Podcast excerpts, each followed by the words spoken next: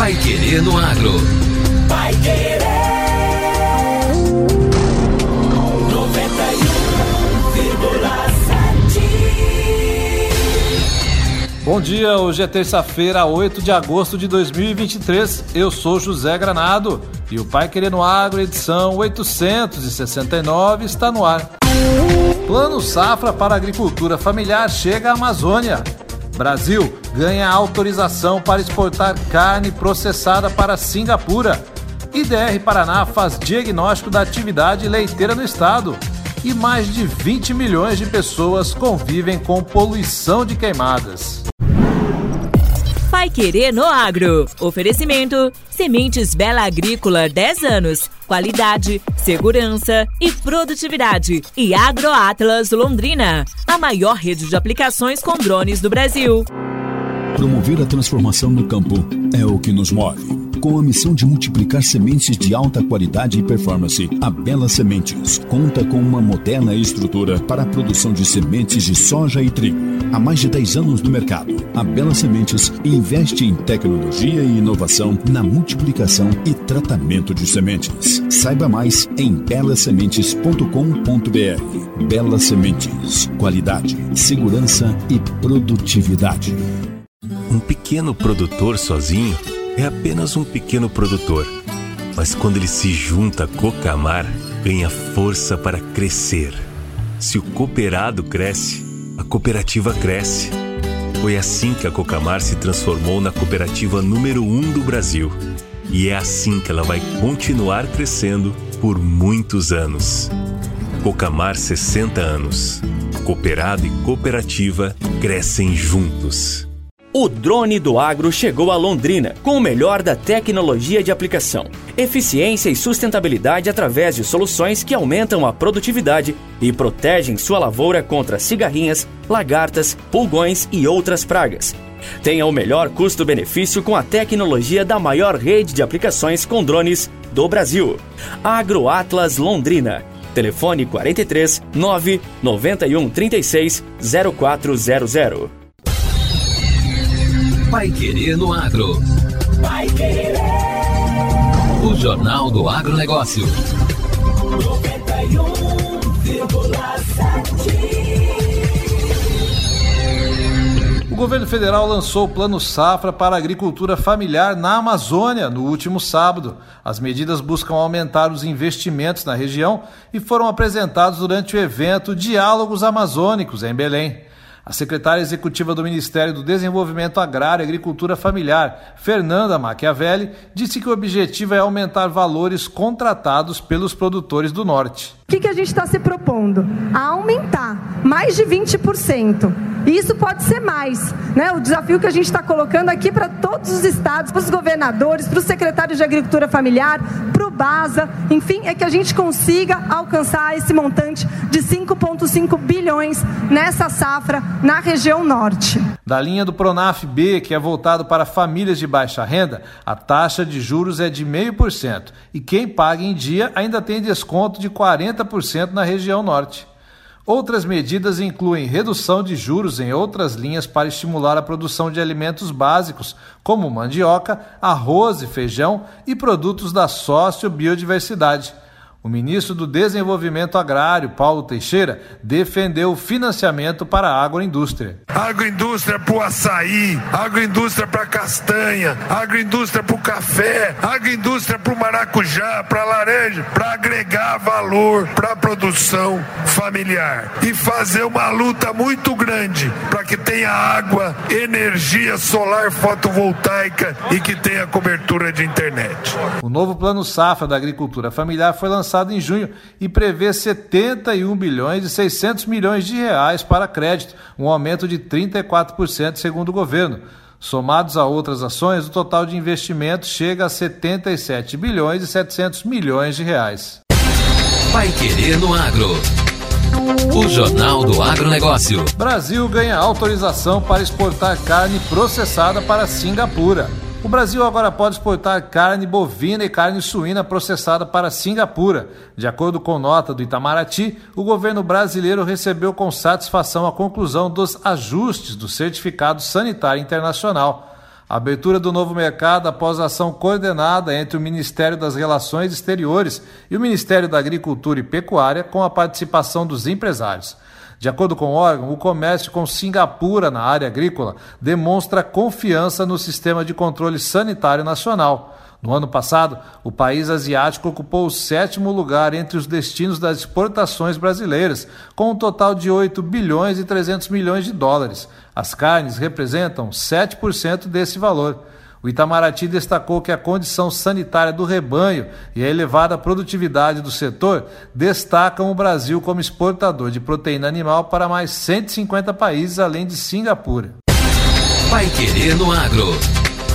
O Jornal do Agronegócio. IDR Paraná faz diagnóstico da atividade leiteira no estado. Um grupo de extensionistas do IDR Paraná está visitando proprietários rurais que lidam com a atividade leiteira. O objetivo é fazer um diagnóstico da cadeia produtiva no estado.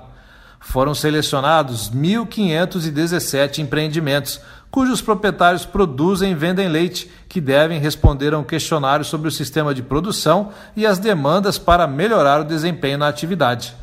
Os dados são tabulados até o meio do mês e vão fornecer um retrato fiel da pecuária leiteira do Estado, assim como vão poder ajudar o Instituto a aprimorar o serviço de assistência técnica e pesquisas voltadas à produção leiteira. O diagnóstico atende a uma solicitação da Aliança Láctea Sul-Brasileira, formada pelos três estados do sul do país.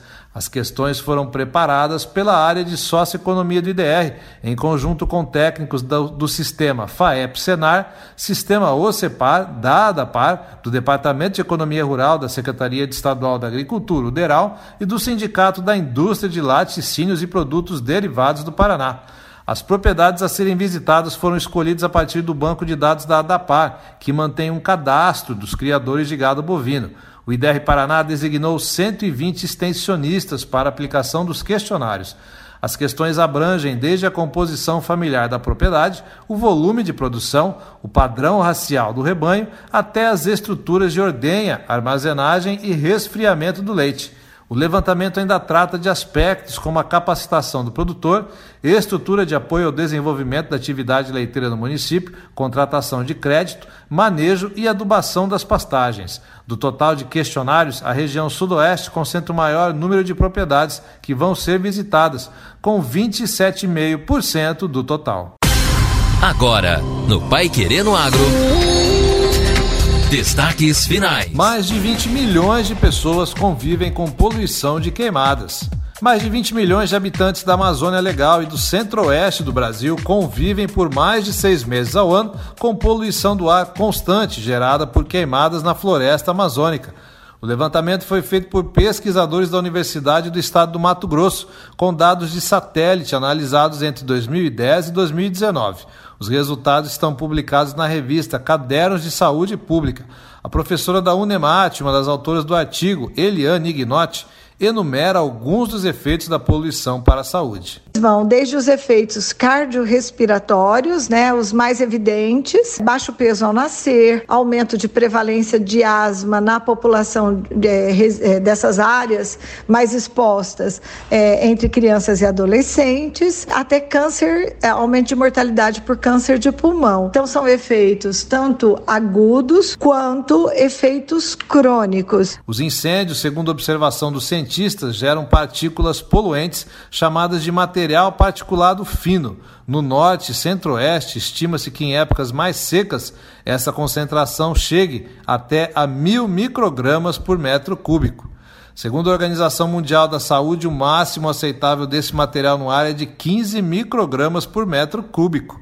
Acima disso, há risco para a saúde humana. A epidemiologista Eliane Gnotti argumenta que não existem níveis toleráveis de poluição atmosférica. A redução de níveis de, de poluição atmosférica leva à redução de mortes prematuras, redução de internações hospitalares, de atendimentos ambulatoriais. E para isso são definidos parâmetros de limites de níveis de exposição, ao qual acima desse limite a população é, estaria está em risco. Mas, sem dúvida, não há níveis saudáveis de poluição atmosférica. Poluição atmosférica faz mal à saúde. Para efeito de comparação, algumas áreas da região metropolitana da cidade de São Paulo, por exemplo, convivem com níveis altos de poluição por até 80% dos dias do ano. Já a área estudada, que compreende as regiões norte e centro-oeste, mais o estado do Maranhão, conviveu quase inteiramente com níveis preocupantes de poluição por pelo menos metade do ano durante uma década. A área equivale a 68% do território brasileiro e conta com mais de 40 milhões de habitantes no total. Para os cientistas, a poluição na área monitorada piorou nos últimos cinco anos com a redução de políticas públicas voltadas para a preservação do meio ambiente. Os municípios mais impactados estão na região conhecida como Arco do Desmatamento, que envolve Acre, Rondônia, sul do Amazonas e do Pará e norte do Mato Grosso. E termina aqui a edição de hoje do Pai Querendo Agro com o oferecimento de Frankenthal. A Frankenthal está há mais de 10 anos inovando no mercado do agro especialista em nutrição vegetal e tecnologia de aplicação, possui uma linha completa de fertilizantes foliares e adjuvantes, além de um pós-venda de qualidade que garante uma alta produtividade na sua lavoura. Para melhores resultados, acesse frankental.com.br ou entre em contato através do telefone 3178 2222 e saiba mais. Continue sintonizado para acompanhar nossos boletins durante a programação aqui na 91,7. Até amanhã com mais Pai Querendo Agro. Você ouviu Pai Querendo Agro? Pai Querer. O Jornal do Agronegócio. Contato com o Pai Querendo Agro pelo WhatsApp 999941110 ou por e-mail agro@paiquerer.com.br.